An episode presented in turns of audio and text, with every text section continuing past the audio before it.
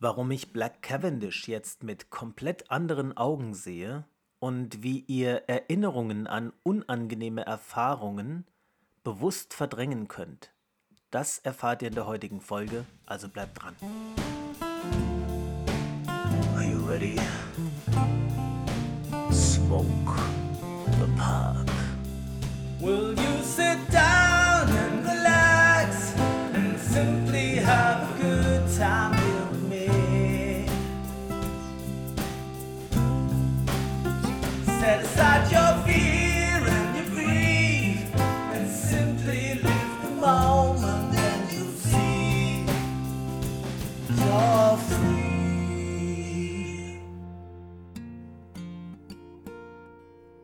Ja, herzlich willkommen zu Strandkorbgedöns.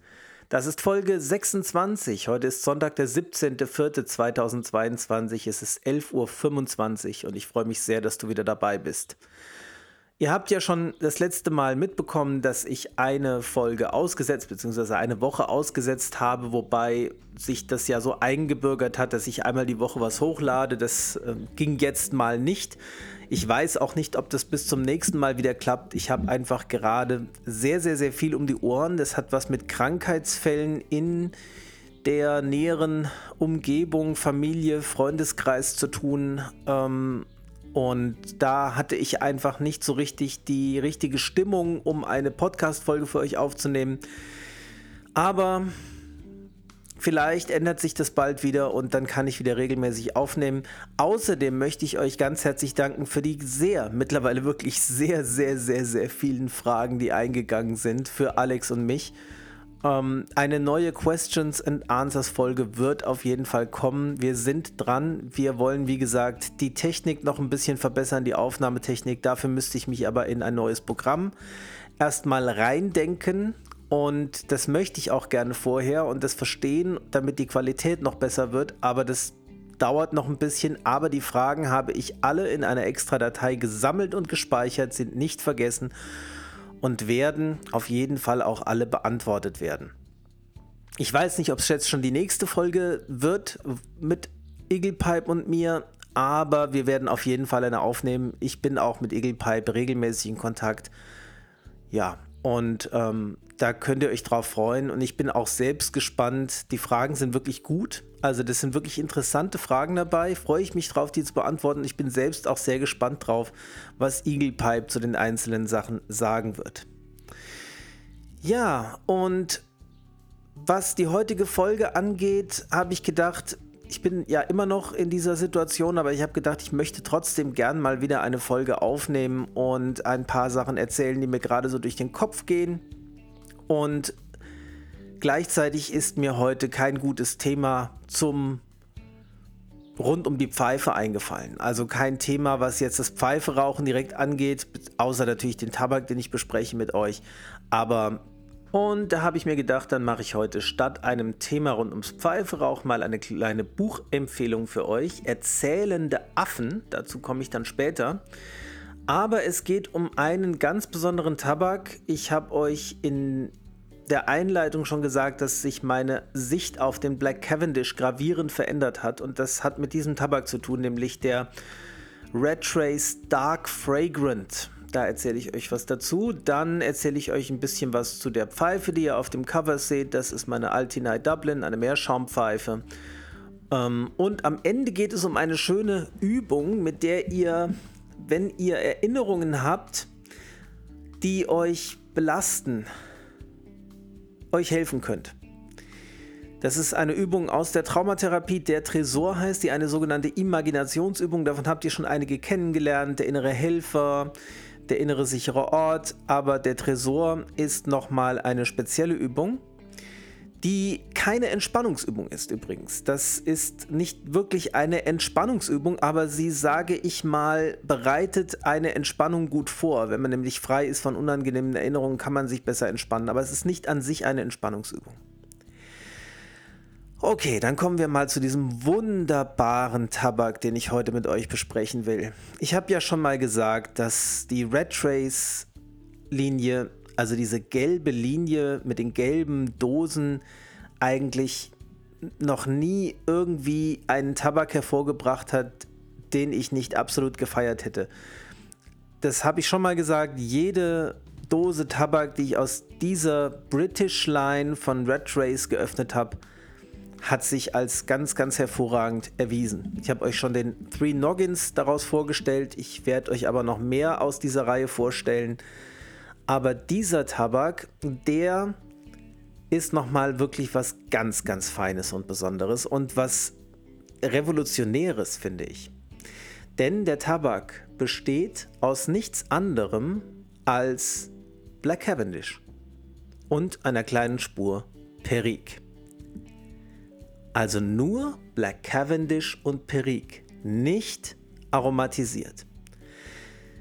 Bis jetzt war das für mich immer so, wenn ich in irgendeinem Tabak Black Cavendish gelesen habe, in irgendeiner Mischung, dann habe ich gedacht, ach, da ist wieder ein Teil sinnlos Materie drin. Ja, also das ist wieder, der ist wieder zum Teil einfach nur gefüllt mit billigem, schlechten Tabak, damit äh, ja irgendwie das Gewicht vom Tabak schneller erreicht wird und der sich besser verkau äh, billiger verkauft. Das ist wieder irgendein, irgendeine Pappe mit drin. Und äh, habe immer gedacht, so eine Mischung mit Black Cavendish war automatisch weniger gut für mich. Also ich habe immer gedacht, wenn der Black Cavendish drin ist, wäre es besser, wenn der nicht drin ist. Ne? Also ich habe das immer so als Füllstoff, als, als geschmacksloses Rauchmaterial, als Pappe irgendwie empfunden. Ich weiß gar nicht, wo das herkommt, diese, diese Abneigung. Aber vielleicht liegt es daran, dass die meisten normalen Aromaten, die ich kenne, also die, also die Aromaten von der Stange, dass die alle mit einem großen Anteil von Black Cavendish sind und dass die eben so überhaupt keine Stärke haben und keinen Körper und mich meistens nicht so wirklich überzeugen können. Ne? Wenn ich zum Beispiel an die Faun-Auenland-Reihe denke, die ja bis auf wenige Ausnahmen für mich gar nicht geht. Aber das ist, ich kenne ja viele, die die Faun-Auenland-Reihe sehr, sehr gut finden und äh, sie regelrecht feiern. Für mich waren die immer, das waren immer so Tabake, wo ich gedacht habe, naja, ähm, kann man mal rauchen, aber muss man sich auf keinen Fall nochmal kaufen und äh, eher so, wenn man gerade sowieso sehr viel Zeit hat und jede Menge äh, Gelegenheit hat zu rauchen, dann kann man auch zwischendurch mal so eine Pfeife rauchen. Aber wie gesagt, bis jetzt bin ich mit Aromaten und damit mit Black Cavendish-haltigen Tabaken immer sehr auf Kriegsfuß gestanden. Und dann hat mir der Benny, hallo Benny, wenn du es hörst, ähm, empfohlen, schau dir doch mal den Dark Fragrant von Red Race an. Und dann war ich in meinem geliebten Tabakladen in Marburg. Den Laden kann ich übrigens nach wie vor sehr empfehlen und habe dort eine Dose Dark Fragrant gesehen. Die stand da einfach so rum. Ich muss hier an dieser Stelle mal einfügen, dieser Tabakladen in Marburg, der ist in der, ich, ich, ähm, der ist in der Straße, wo das Ahrens ist. Ich weiß nicht, wenn sich jemand in Marburg auskennt, das ist so in, in der Universitätsstraße ist das Ahrens und da geht so eine Seitenstraße runter, wo auf der linken Seite das Teegut ist und auf der rechten Seite so Bäckerei und solche Dinge. Und auf dieser Seite, wo die Bäckerei ist und so ein Kaffeeladen, da ist eben auch dieser Tabakladen. Und der ist der, der ist gut, der ist wirklich richtig gut, der Laden, der wird immer besser. Ich war da jetzt neulich erst mal wieder, der hatte Pfeifen da von Peterson, der hatte Pfeifen von Ascotti, der hatte Pfeifen von Savinelli, der hatte jede Menge Faunpfeifen, der hatte Red Trace Pfeifen, also der hat eine richtig gute Auswahl an Pfeifen da, muss man sagen. Und auch die Tabakauswahl ist erstaunlich gut für so einen kleinen Laden mitten in der Stadt. Also, wie gesagt, Red Trace, die gelbe Linie hatte einige von da. Dann diese ganze Robert McConnell Heritage Serie, na, die mögen ja nicht alle so gerne. Ich mag sie auch gar nicht so gerne, aber er hat sie da. Er hatte bis vor kurzem sogar Samuel Garrett Tabake da, ne? die Commonwealth Mixture und den Balkan Flake. Die ist mittlerweile ausverkauft, die, die Riege, aber er hat Peterson, alles mögliche, den, den Nightcap, den Early Morning Pipe, die Standard Mixture der hat wirklich eine richtig gute Auswahl und er hat sogar Orlik da, ja? Also Orlik Clubblend habe ich dort gekauft. Also ein ganz, ganz toller Laden. Wenn ihr mal in Marburg seid, schaut mal rein. Naja, wie gesagt, ich war dann da und habe diesen Dark Fragrant mitgenommen und dann habe ich ihn aufgemacht und allein der Geruch, der Geruch ist sowas von toll. Also ganz, ganz wunderbar, schokoladig, malzig, warm, süßlich, so ein bisschen wie frisches Weißbrot riecht der, wenn man an der Dose riecht. Ein ganz, ganz angenehmer Geruch. Und dann war ich natürlich gespannt und der Tabak ist durchgehend schwarz. Allein das ist ein Erlebnis. Ne? Also ihr habt einen tief schwarzen, durchgehend tief schwarzen Tabak. Ich würde euch empfehlen, wenn ihr eine Dose kauft, ihn nochmal so eine halbe Stunde zu trocknen, bevor ihr ihn in die Pfeife tut, weil er ist noch ein bisschen feucht, aber man kann ihn auch direkt so rauchen. Es geht. Aber er raucht sich noch etwas besser, wenn er noch ein bisschen draußen gelegen hat. Und dann der Geschmack. Also so etwas Besonderes, ja habe ich vorher noch nie geraucht. Ich will gar nicht sagen, dass es der beste Tabak ist, den ich bisher geraucht habe, aber die Art und Weise, wie dieser Tabak schmeckt, war völlig neu für mich. Und zwar schafft es dieser Tabak, dass der Black Cavendish, der normalerweise nur immer eine Nebenrolle spielt oder fast schon ein Statist ist in den Schauspielstücken, die die Pfeifentabake aufführen, ja? Wenn ihr versteht, was ich meine schafft es dieser Tabak, dass der Black Cavendish die Hauptrolle spielt. Und ich glaube, dass auch der Black Cavendish in diesem Tabak eine besonders hohe Qualität hat, denn der Geschmack ist einzigartig. Er ist erdig und ein bisschen rauchig. Also er hat durchaus etwas Kräftiges, aber eben auch sehr süß und ja, malzig.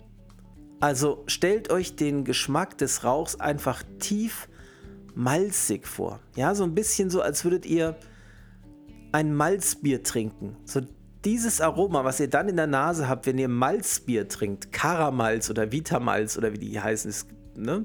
kennt ihr vielleicht. Dieser Geschmack in der Nase relativ intensiv und das Schöne ist, dass der Perikanteil in diesem Tabak dafür sorgt, dass der Tabak immer noch stärker ist als die meisten Aromaten, die ihr so mitnehmen könnt. Vom Nikotingehalt her. Also er ist vom Nikotingehalt her zumindest leicht spürbar. Er ist immer noch ein sehr, sehr milder Tabak. Also alle anderen, glaube ich, aus der Red Trace British Line sind deutlich stärker so und kräftiger. Aber er ist eben nicht so lasch wie die meisten Aromaten, sondern er hat durch den Perik ein bisschen Körper und ein bisschen Präsenz. Und diese Kombination macht den Tabak für mich zu was ganz Besonderem und seitdem sehe ich Black Cavendish mit anderen Augen. Black Cavendish ist für mich jetzt nicht mehr irgendwie Rauchpappe, es ist nicht mehr Füllmaterial im Tabak, sondern es ist ein interessanter Bestandteil einer Mischung. Und jetzt, wo ich weiß, wie Black Cavendish, wusste ich vorher übrigens nicht, pur schmeckt, kann ich ihn auch besser identifizieren und wiedererkennen in anderen Mischungen. Und ich kann mir vorstellen, dass andere Mischungen mit einem Großteil von Black Cavendish sehr interessant sein könnten. Ich bin noch auf der Suche zum Beispiel nach einer Mischung aus nur Black Cavendish und Kentucky. Mini, du auch. Ja, wenn du es gefunden hast, sag mir mal Bescheid, Mini. Also wenn einer von euch einen Tabak kennt, der nur aus Black Cavendish und Kentucky oder nur aus Black Cavendish und Burley besteht, dann sagt mir gern mal Bescheid. Denn das würde mich sehr interessieren, wie das zusammenpassen würde. Ich habe dann überlegt, welches Essen ist dieser Tabak? Und da habe ich nicht lange überlegt. Rosinenbrot mit Butter. Kennt ihr dieses wunderbare Weißbrot mit Rosinen vom Bäcker, auf das man sich schön dick Butter streicht und das isst? Das ist für mich dieser Tabak. Ja? Also ein Tabak, den ich sehr, sehr gerne einmal am Tag, besonders gern morgens rauche. Man würde sich von Rosinenbrot mit Butter nicht ernähren, weil es ein bisschen wenig Substanz hat, ne? So ist es bei diesem Tabak auch. Ich könnte jetzt nicht ausschließlich Dark Fragrant rauchen. Da würde mir so ein bisschen die Kräftigkeit und die, die Wucht, die ich bei Tabaken suche, fehlen. Aber so jeden Morgen mal könnte ich mir gut vorstellen. Vielleicht nicht mein ganzes Leben lang, vielleicht nicht durchgehend, aber für eine gewisse Zeit kann man mal jeden Tag ein, zwei Pfeifen von diesem Dark Fragrant rauchen. Das ist wirklich ein ganz, ganz, ganz toller Tabak. Wenn ihr ihn noch nicht kennt, probiert ihn mal aus. Und wie gesagt, der Effekt ist, dass man danach, also mir ging es zumindest so, wirklich Black Cavendish ganz anders einordnet und ganz anders wert, zu wertschätzen weiß. Ja? Okay, also eine kleine Lobeshymne auf diesen Tabak. Jetzt schauen wir mal. Wie geht's weiter heute? Jetzt erzähle ich euch erstmal, was ich gerade alles so rauche. Und es ist tatsächlich zum einen dieser Dark Fragrant, den habe ich mittlerweile in der Daily Rotation mindestens einmal mit drin. Auch ein sehr schöner Spaziergangstabak. Und ich kann mir auch vorstellen, dass er eine sehr angenehme Raumnote hat. Ich kann das ja immer nicht beurteilen, aber ich stelle mir vor, dass der sehr, sehr angenehm duftet. Nicht, nicht überladen aromatisiert, weil er ja eben nicht aromatisiert ist, aber halt, glaube ich, sehr mild und angenehm für den Nichtraucher. Also ein sehr schöner Spaziergangstabak und ich rauche ihn sehr, sehr gerne und sehr, sehr häufig im Moment aber ich rauche auch sehr viel Dunhill-Tabak im Moment, denn ich habe das Glück gehabt, einen Tabakladen zu finden, der noch Dunhill-Tabak verkauft. Es ist nicht so, dass ich noch nie Dunhill-Tabak geraucht habe. Als es den noch gab, damals habe ich den auch geraucht, aber das ist schon sehr lange her und ich kann mich nur noch daran erinnern, dass der immer sehr gut war. Ich weiß jetzt auch nicht, ehrlich gesagt, ob der Peterson oder die, die, die Nachbildungen von Peterson vom Dunhill-Tabak wirklich anders schmecken.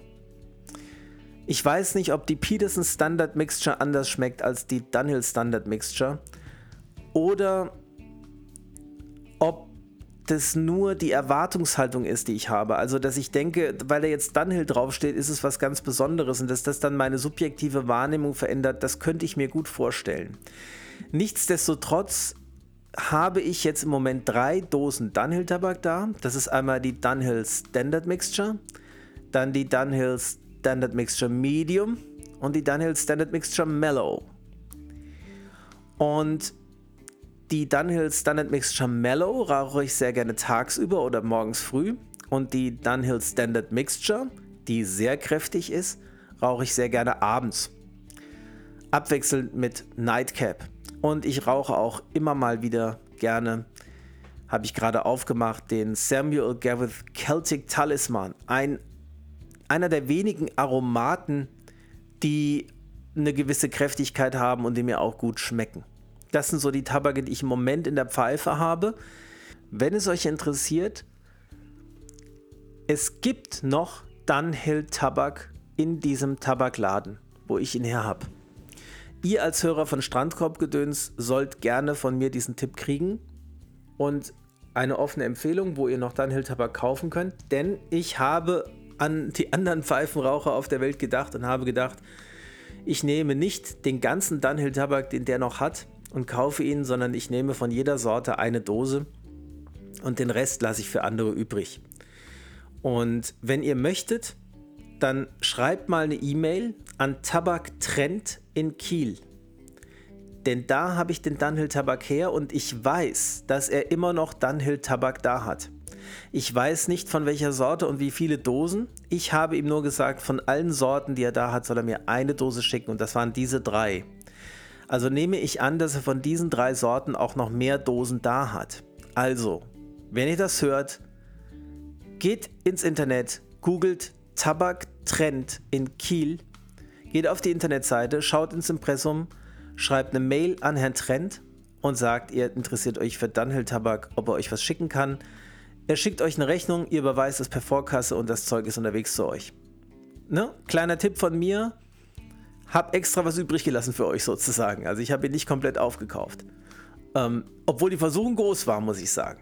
Aber auf der anderen Seite, wie gesagt, ich bin mir gar nicht so sicher, ob die Peterson Tabake nicht eigentlich genauso gut schmecken sie sollen ja wirklich von der Rezeptur her 100% deckungsgleich sein. Und das könnte ich mir auch vorstellen. Aber selbst wenn es nur der Placebo-Effekt ist, wenn man die Dose aufmacht und dran riecht und den Tabak stopft und denkt, das ist jetzt Dunhill und damit was Besonderes, das ist auch ein Effekt und ähm, es macht einfach Spaß, diese Tabake zu rauchen.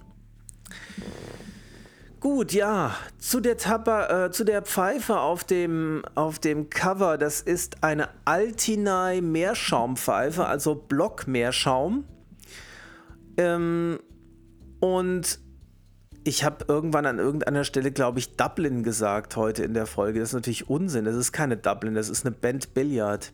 Ich habe auch eine Dublin von Altinai. Äh, eine, eine Dublin geformte Pfeife, aber das ist nicht die, die ihr auf dem Cover seht. Das ist eine Band Billard. Und es ist einfach eine schlichte Meerschaumpfeife. Und die habe ich relativ am Anfang meiner jetzigen Pfeifen-Episode Phase im Leben gekauft und da war es so ungefähr die vierte oder fünfte nach längerer Zeit mal wieder, die ich mir gekauft habe. Und es ist halt eine Meerschaumpfeife. Und es ist eine gute Meerschaumpfeife. Und sie raucht sich ganz hervorragend. Sie wird halt nur, finde, wie, wie es mir immer mit Meerschaumpfeifen geht, sehr, sehr heiß beim Rauchen. Es ist also eher eine Spaziergangspfeife, die man, im, die man clencht und nicht in der Hand hält. Man soll ja auch Meerschaum gar nicht so, wenn sie warm wird, an der Pfeife anfassen, sondern eher am Holm. Wegen der Fingerabdrücke, die sich bilden können. Und ähm, sie wird halt schneller heiß. Also nicht, dass man nicht, dass der Tabak so heiß wird, dass man sich die Zunge verbrennt. Also nicht zu heiß, sondern einfach das Material wird heiß, weil halt auch die, die Wand der Pfeife sehr, sehr dünn ist. Das heißt, die würde wahrscheinlich auch heiß werden, wenn sie aus Bruyère wäre. Weil sie einfach eine sehr, sehr dünne Wandung hat, vielleicht einen halben Zentimeter oder wenige Millimeter dick. Und deswegen wird, äh, wird sie sehr heiß, aber die Raucheigenschaften sind ganz hervorragend und ich rauche daraus Latakia-haltige Mischung aus dieser Pfeife. Ja, genau. Aber mehr könnte ich euch zu der Pfeife gar nicht erzählen. Ich rauche sie nicht so häufig, weil ich generell Meerschaumpfeifen nicht so häufig rauche. Warum? Weiß ich nicht. Irgendwie, so schön dieses Material ist und so viele gute Eigenschaften es auch hat, ich mag einfach die Holzpfeifen auf Dauer lieber. Ich rauche lieber Bruyère-Pfeifen als Meerschaumpfeifen. Obwohl ich auch zwei davon habe, aber das reicht mir auch. Mehr brauche ich auch nicht. Diese beiden, vielleicht mal irgendwann noch eine dritte. Aber so Meerschaum ist nicht so mein Favorit. Warum? Wie gesagt, kann ich nicht genau sagen. Vielleicht auch, weil die so, so schmutzig wird, wenn sie dann weiß ist und oben am Rand so diese, diese Schmauchspuren da ablagert. Das sieht nicht mehr so schön aus nach einer Zeit. Man kann das nicht so richtig gut reinigen. Und deswegen, wie gesagt, Meerschaum nicht mein Favorit. Aber ich mag die Pfeife trotzdem sehr gerne und bereue es auch nicht, sie gekauft zu haben. Und jetzt kommen wir zu der Buchempfehlung. Ich habe euch ja gesagt, dass ich euch ein Buch empfehlen werde und das ist das Buch Erzählende Affen. Das Buch ist von einer deutschen Autorin geschrieben, deren Namen ich nicht richtig aussprechen kann, deswegen lasse ich das hier mal weg. Es geht auch wieder um den Homo sapiens und seine besonderen Eigenschaften. Ich habe ja schon bei der Empfehlung von dem Buch eine kurze Geschichte der Menschheit davon erzählt, dass der Mensch sich anhand dessen, was ich da gelesen habe, von anderen Tierarten vor allem durch seine Sprache und seine Schrift unterscheidet und die Art und Weise, wie er Sprache und Schrift einsetzt, nämlich um Geschichten zu erzählen, um übergeordnete Geschichten zu erzählen, an die eine große Gruppe an Menschen glaubt und nach denen eine große Gruppe von Menschen vielleicht sogar ihr Leben ausrichtet. Also der Mensch entwickelt Konzepte, übergeordnete Ideen, die dann als allgemein gültig betrachtet werden und anhand derer viele Menschen ihre Taten und Gedanken ausrichten. Und wie sehr das der Fall ist, also wie sehr wir in Geschichten denken und in Geschichten leben, das wird in diesem Buch nochmal aufgearbeitet. Und das macht wirklich Spaß zu lesen. Und wie es zu dem Titel Erzählende Affen kommt, kann ich euch kurz erzählen, denn der, die Autorin sagt, der Homo sapiens ist eigentlich gar nicht so sapiens, das heißt so wissend, so klug, wie er denkt, dass er ist, sondern er ist vor allem ein erzählender Mensch, ein erzählender Affe, ne? weil das Einzige, was den Menschen vom Affen aus ihrer Sicht hauptsächlich unterscheidet, ist, dass er viel erzählt, dass er eigentlich die ganze Zeit erzählt. Und wenn er nicht anderen Menschen irgendetwas erzählt, dann erzählt er sich selbst eine Geschichte. Und zwar Tag und Nacht. Und deswegen nennt sie den Homo sapiens den erzählenden Affen. Homo narrans, der erzählende Mensch oder Affe. Ja? Und es geht darum, dass es in diesen Geschichten, von denen wir leben und in denen wir leben, ich habe bewusst gesagt, von denen wir leben, sich in letztlich sechs immer wiederkehrende Muster einteilen lassen. Also sechs Muster von Geschichten, wenn man so will, Spannungskurven, ne, die sich immer wieder abbilden, die sie auch der Reihe nach benennt. Eine dieser Geschichtenmuster ist, oder eines dieser Geschichtenmuster ist die klassische Heldenreise. Mit bestimmten Punkten, die eine Heldenreise immer durchläuft. Das ist so die Art von Geschichte, die wir hauptsächlich in der Unterhaltungselektronik und der Unterhaltungsliteratur finden.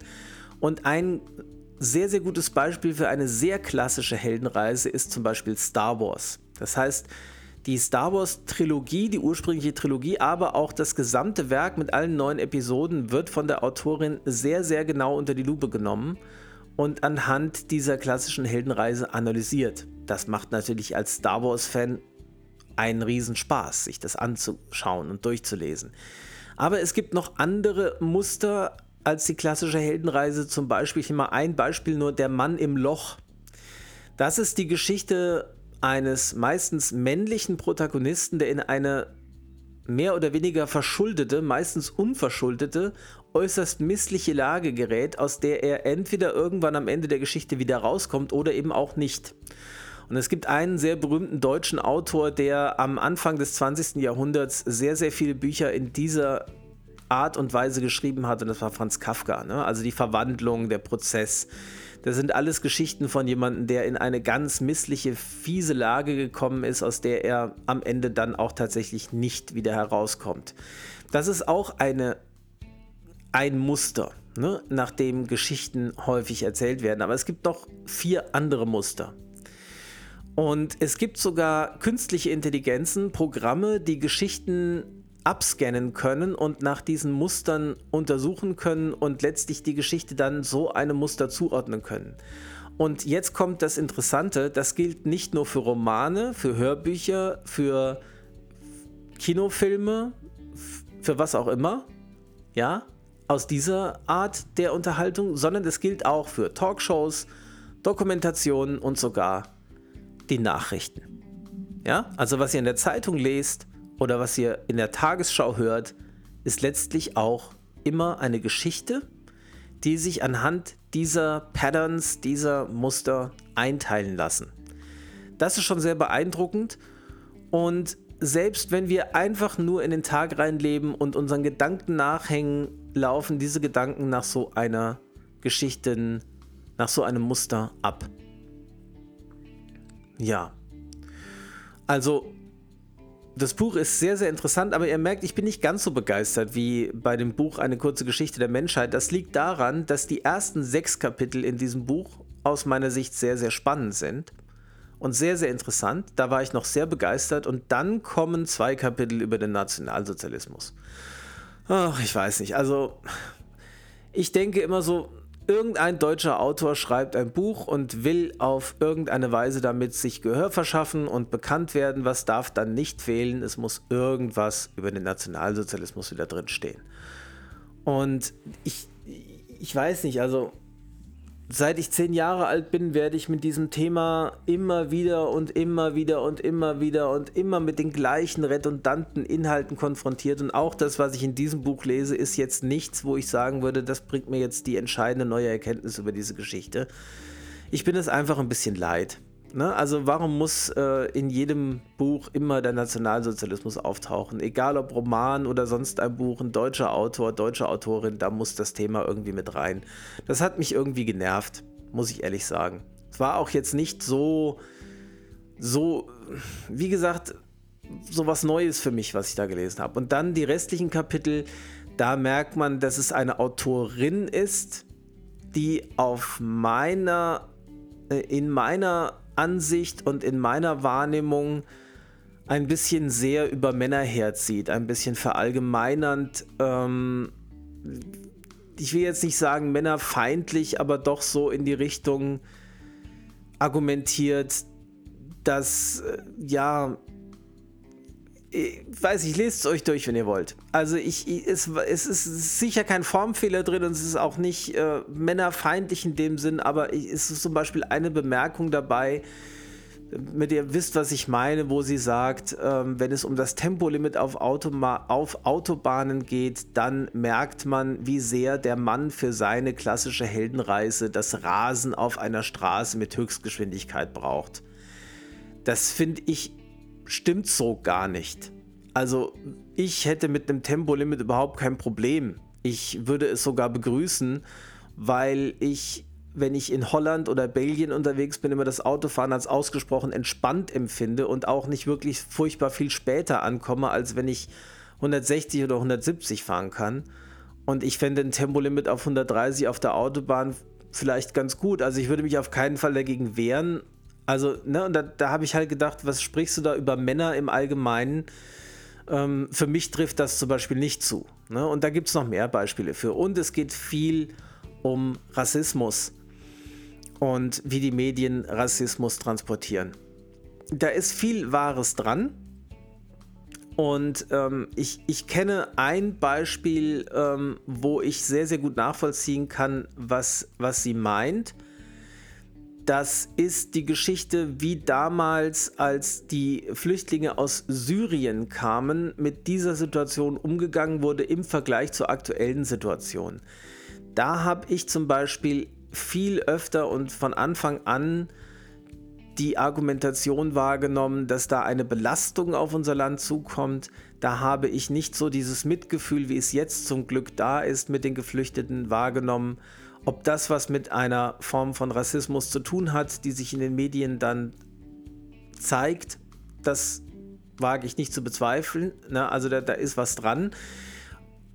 Aber ich finde den Schwerpunkt ein bisschen sehr darauf gelegt, denn im zweiten Teil des Buchs geht es aus meiner Sicht dann weniger um den erzählenden Affen als um das Thema Rassismus und Sexismus und letztlich auch der Klimawandel. Und das Buch endet mit einem Appell am besten heute noch tätig zu werden und sich dem Klimawandel entgegenzustellen. Und da finde ich dann, passt das Buch nicht mehr, also passt der Text des Buches nicht mehr zum Titel. Also es, also es verliert mich nach der Hälfte des Buchs. Bis dahin ein sehr, sehr gutes Buch, also Könnt ihr euch überlegen, ob ihr euch die Kindle-Version holt und die ersten sechs Kapitel lest und es dann lasst. Da wird übrigens auch ein sehr, aber vielleicht gefällt euch ja auch der zweite Teil des Buchs viel mehr als mir. Ne? Also das ist halt die Frage. Und was ich noch sagen muss, ist, dass sie einen Film dabei empfiehlt, in der, nach der ersten Hälfte des Buchs, der Inside heißt. Das ist ein Film, naja, wie soll man, eine One-Man-Show könnte man eher sagen, von einem Komiker aus den USA namens Bo Burnham. Oder kommt er aus UK? Weiß ich gar nicht so genau. Auf jeden Fall englischsprachig. Bo Burnham. Und das ist sehr, sehr interessant anzuschauen. Das habe ich getan und das habe ich nicht bereut. Kann man auf Netflix schauen, bestimmt auch auf anderen Streaming-Plattformen, bin ich mir ziemlich sicher, dass es den gibt. Es ist mehr eine Aneinanderreihung von verschiedenen Songs, die der Künstler alleine in einem Raum performt. Und ähm, das ist schon sehr, sehr nah an der heutigen Zeit, gesellschaftskritisch, humorvoll und sehr unterhaltsam. Kann ich absolut empfehlen.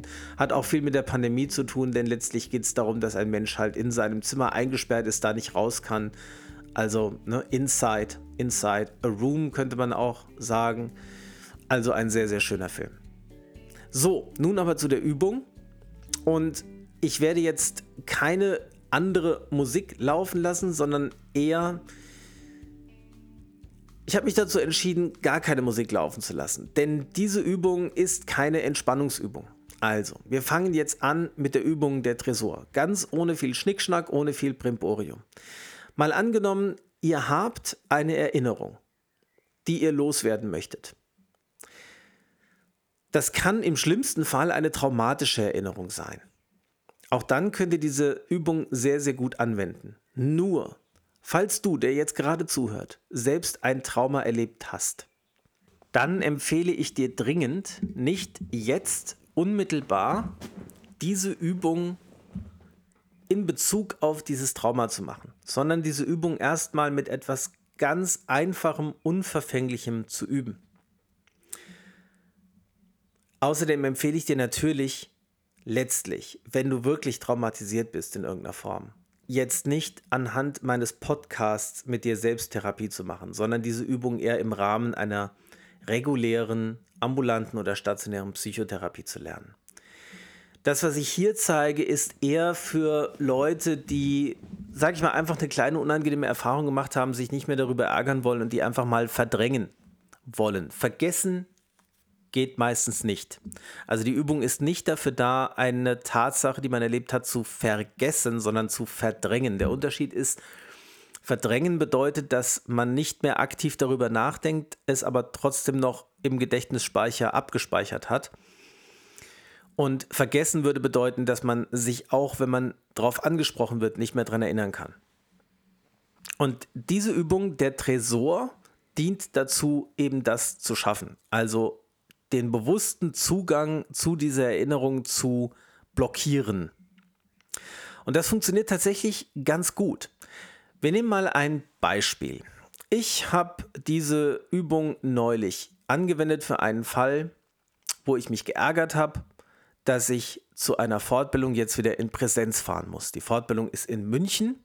Dann bin ich also drei Tage in München und ich hätte es für mich viel angenehmer gefunden, das von zu Hause aus am Laptop zu machen. Dann hätte ich mir die sechs Stunden Fahrt nach München oder fünf oder wie lange es dauert gespart. Ja, hätte mir die Hotelkosten gespart, hätte mir die Abende, die ich dann nicht zu Hause bin, sondern in einer fremden Stadt gespart da sind ja die Geschmäcker unterschiedlich. Manche Leute finden das total toll, wenn sie solche Veranstaltungen in Präsenz machen können. Die verbinden das dann mit so einer Art Mini-Stadturlaub. Für mich ist es einfach immer nur Arbeit und ich bin einfach nur froh, wenn ich abends meine Ruhe habe, wenn ich schon den ganzen Tag irgendwelche Vorträge gehört habe. Und ich sehe es nicht ein, warum es besser sein soll, mir eine PowerPoint-Präsentation in München in einem Raum anzuschauen oder zu Hause am Rechner. Das ist für mich genau der gleiche Inhalt. Das, das hat für mich 0,0% Vorteil. Aber viele finden das halt toll.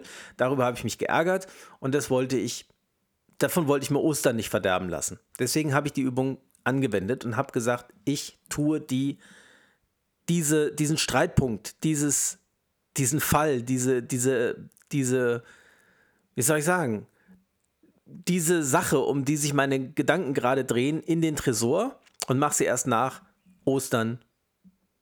Also mach den Tresor erst nach Ostern wieder auf und widme mich der Sache dann, um sie zu lösen, um sie irgendwie in, ja, in trockene Tücher zu packen, irgendwie zu organisieren.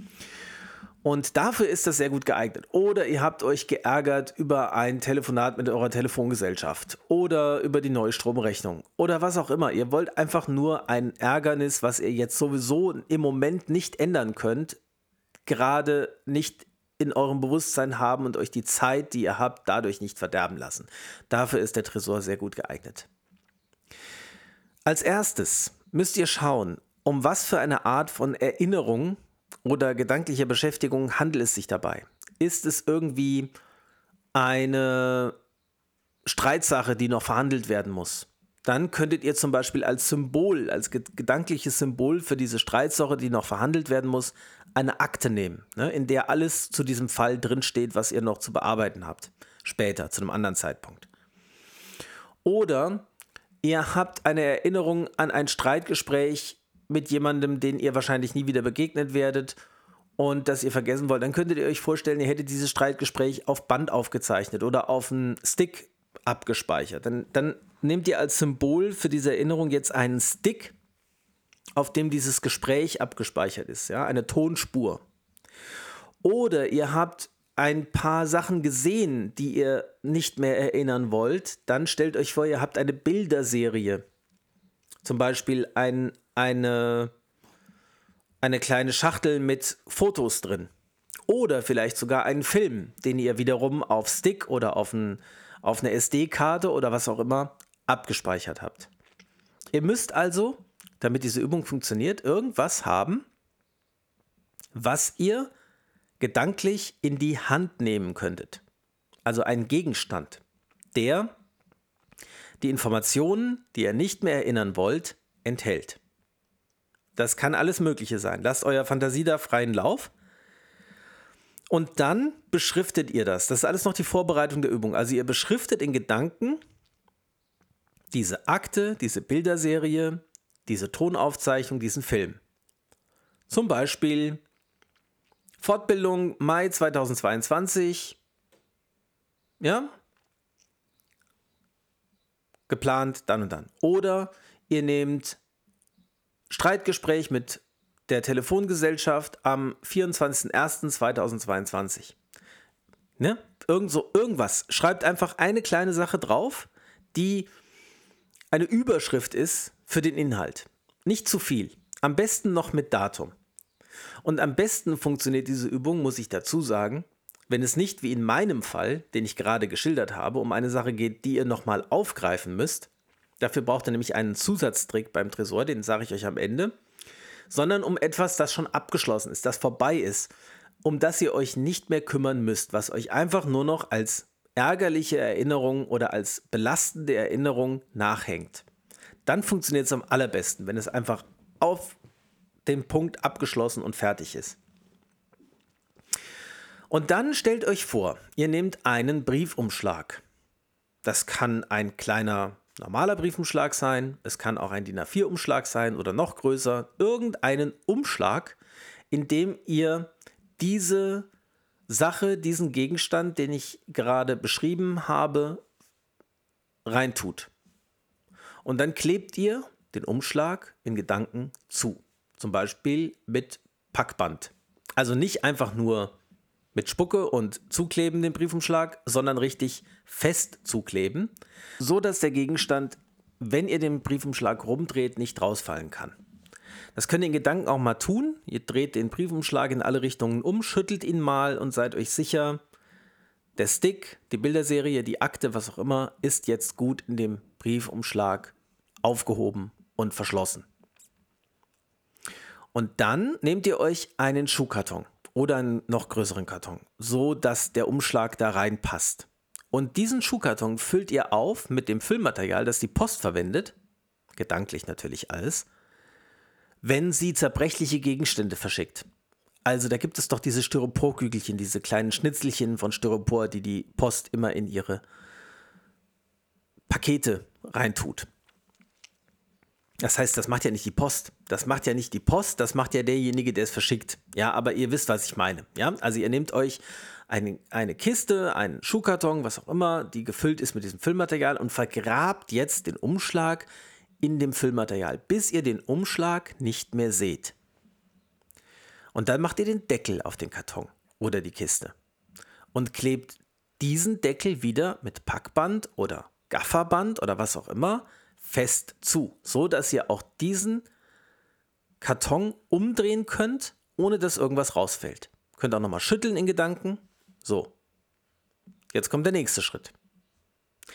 Jetzt nehmt ihr eine etwas größere Kiste, zum Beispiel aus Holz, und stellt die, den Pappkarton in die Holzkiste, macht den Deckel auf die Holzkiste drauf und jetzt könnt ihr euch überlegen, wie ihr die Holzkiste verschließt. Ihr könnt sie zunageln, zuschrauben, feststecken, was auch immer sich gut für euch anfühlt. Auch diese Holzkiste könnt ihr nochmal schütteln, vielleicht auch umdrehen, wenn sie noch nicht zu schwer ist. Schauen, dass nichts rausfällt. Und jetzt kommt ein Punkt, an dem ihr so viele Zwischenschritte einbaut, wie sich für euch gut anfühlt. Ihr könnt die Kisten jetzt immer größer und immer stabiler werden lassen. Wir machen jetzt an dieser Stelle mal ein einfaches Beispiel und nehmen jetzt einfach nochmal eine Stahltruhe. Eine Truhe aus Stahl. Eine große Truhe aus Stahl, in die ihr die Holzkiste reinsteckt. Reinlegt. Ja? Und dann verschließt ihr diese Stahltruhe. Ihr könnt einen Vorhängeschluss dranhängen und das mit dem Schlüssel verschließen oder mit dem Zahlenschloss. Ich empfehle eher einen Schlüssel. Den müsst ihr dann danach aber mit in die nächste, das nächste Behältnis tun. Da kommen wir gleich zu. Oder ihr legt einfach Ketten drum. Oder ihr habt irgendeine andere Art von Verschlussmechanismus, der sich nicht öffnen lässt, so ohne weiteres. Denkt euch da irgendwas aus, was sich für euch gut und stimmig anfühlt. Ja, aber auf jeden Fall sollte die Truhe, die Stahltruhe danach fest verschlossen sein. Und jetzt kommt der Tresor. Wenn ihr noch keinen habt, wenn ihr das noch nie gemacht habt, dann stellt euch jetzt vor, ihr hättet einen für euch hundertprozentig einbruchssicheren Tresor. Für euch extra angefertigt, der nur durch euch geöffnet werden kann. Als erstes überlegt euch mal, wie groß müsste ein so 100% einbruchsicherer Tresor sein. Ist der eher so groß wie ein ganzer Raum? Hat er eine Kantenlänge von drei Metern oder wollt ihr es lieber klein und kompakt mit zwei Metern Kantenlänge oder einem Meter Kantenlänge? Macht euch nicht so viele Gedanken darum, wie die Stahltruhe da reinkommt. Es ist ja alles nur in Gedanken. Es geht um das Symbol, ja? Also stellt euch vor, ihr habt einen Tresor, der groß genug ist, dass da einiges reinpasst. Es kann auch eine ganze Halle sein, ja? Also es ist auf jeden Fall ein, eine abschließbare Räumlichkeit, in der ihr Dinge einschließen könnt. Und dann überlegt euch, wie dick sollen die Wände sein. 10 cm, 20, 30, 40, 50, ein Meter. Wie dick sollen die Wände sein, damit sich für euch wirklich hundertprozentig sicher und abgeschlossen anfühlt? Und aus welchem Material soll der Tresor sein? Soll das einfach nur Stahl sein oder soll das Beton sein oder vielleicht eine Mischung aus beidem? Auch das überlegt euch wieder gut. Und zu guter Letzt überlegt euch auch die Farbe des Tresors. Lieber schwarz, lieber grün, lieber grau, lieber Stahl, Chromfarben. Ja? Überlegt euch, wie ein sicherer, stabiler Tresor für euch aussehen würde. Und dann überlegt euch, ob die Tür einen Griff hat, den man, also wie so ein Hebel, ne, mit dem man die Tür öffnen kann, oder ein Rad, mit dem man die Tür aufdrehen kann. Ne, überlegt euch also, wie der Tresor zugemacht wird. Und ganz wichtig, überlegt euch, wie sichergestellt ist, dass nur ihr diesen Tresor öffnen könnt. Ihr könnt euch eine Zahlenkombination ausdenken oder ein Passwort. Ihr könnt aber auch alles nehmen, was früher noch Zukunftsmusik war, was es aber jetzt tatsächlich gibt. Also zum Beispiel Spracherkennung, Fingerabdruckerkennung, Face ID, was auch immer ihr möchtet. Ihr könnt auch mehrere Mechanismen zusammen verwenden. Und jetzt öffnet die Tür von diesem Tresor und stellt die Stahltruhe, in diesem Fall, vielleicht habt ihr noch weitere Schritte eingebaut, die Stahltruhe in den Tresor, so dass ihr sie wiederfindet. Ja, dass ihr wisst, okay, da ist die Truhe, die will ich vielleicht, irgendwann wollt ihr euch vielleicht ja mit der Sache nochmal beschäftigen. Warum auch immer, ja. Aber ihr stellt ihn so ab, die, die, die, den, ihr stellt die Kiste so ab, dass ihr sie gut wiederfindet. Und dann knallt, und das sage ich absichtlich, knallt die Tür zu. Lasst es richtig rumsen. Lasst es richtig, ja, scheppern. Ja, es muss einen Sound machen. Und dann aktiviert bewusst den Verschließmechanismus. Und jetzt, wenn es um eine Sache geht, die ihr nochmal bearbeiten müsst, wie zum Beispiel in meinem Fall am Dienstag die Geschichte mit der Fortbildung, dann stellt auf dem Tresor auf einem speziell dafür angefertigten Panel die Öffnungszeit ein. In meinem Fall Öffnungszeit Dienstag 8 Uhr. Ihr könnt noch ein Datum dazu eingeben, wenn ihr wollt. Ja? und drückt auf Verschließen. Jetzt macht es nochmal einen Sound, irgendwie so ein Verriegelungsgeräusch, so ein Klick oder sowas. Und dann rüttelt ihr gedanklich an der Tür des Tresors, um sicher zu gehen, dass wirklich abgeschlossen ist. Und jetzt geht ihr einmal um den Tresor rundrum. Im Uhrzeigersinn oder gegen den Uhrzeigersinn, bleibt euch überlassen. Und hämmert mit der Faust gegen diese stabile Wand des Tresors ja, die aus Stahl oder aus Beton ist, je nachdem, was ihr euch ausgesucht habt, und überzeugt euch davon, wie stabil und wie sicher eure Kiste da drin eingeschlossen ist. Und wenn ihr bis zu dem Punkt gekommen seid und alles richtig gelaufen ist, dann werden euch die Gedanken an diese Erinnerung und an diesen Sachverhalt, mit dem ihr euch beschäftigt habt, nicht mehr belasten. Das funktioniert immer wieder sehr gut. Das ist eine Technik, die sich traumatisierte Menschen ausgedacht haben, nicht Psychotherapeuten. Ja? Und jetzt könnt ihr, wenn ihr merkt, das ist noch nicht der Fall, ja, also die Gedanken sind immer noch da, ihr seid immer noch belastet, könnt ihr weitermachen. Ihr könnt den Tresor in eine Festung stellen. Ihr könnt die Festung wiederum auf eine Insel im Ozean stellen, die von Kriegsschiffen bewacht wird oder was weiß ich. Ja, also irgendwas. Ich habe schon die interessantesten Geschichten gehört von Leuten, mit denen ich diese Übung gemacht habe, die einen haben gesagt, ich versenke ihn am Grund eines Sees an einer Kette, die ich an einem Anker am Ufer festmache. Andere haben gesagt, ich versenke den Tresor am Grund eines Vulkans. Sehr interessant, ja. Oder andere haben gesagt, ich schieße den in den Orbit. Ja, also ich schieße den Tresor mit einer Vorrichtung, mit einem Shuttle in den Orbit und lasse ihn um die Erde kreisen, damit er ganz, ganz weit weg ist. Noch andere haben gesagt, auf den Mond. Ja, also baut so viele Schritte ein, wie ihr möchtet, um so viel wie möglich Abstand und sichere Wände zwischen euch und den Gegenstand zu bringen, der diese Erinnerung symbolisiert und abgespeichert hat. Und dann ist irgendwo weit weg in dem Tresor, der so hundertprozentig einbruchsicher ist und den nur ihr öffnen könnt, in verschiedenen Kisten drin ein Umschlag und in diesem Umschlag ist irgendwo ein Datenträger oder eine Akte mit den Erinnerungen. Und das hilft in der Regel ganz gut, die gedankliche Verbindung zu der belastenden Erinnerung, zu dem belastenden Sachverhalt, zumindest für den Moment, zu kappen, sodass die Erinnerung euch nicht mehr belastet und der Sachverhalt euch nicht mehr ärgert. Das funktioniert in der Regel ganz gut. Es funktioniert umso besser, je länger die Sache, die ihr wegsperren wollt, her ist und je weniger sie noch aktuell Relevanz für euch hat. Viel Spaß mit der Übung. Das war's mit der heutigen Folge von Strandkorbgedöns. Ich wünsche euch so oft wie möglich den perfekten Smoke und natürlich alles das, was ihr euch auch für euch selbst wünscht. Und sage Tschüss, bis zum nächsten Mal bei Strandkorbgedöns. Macht's gut.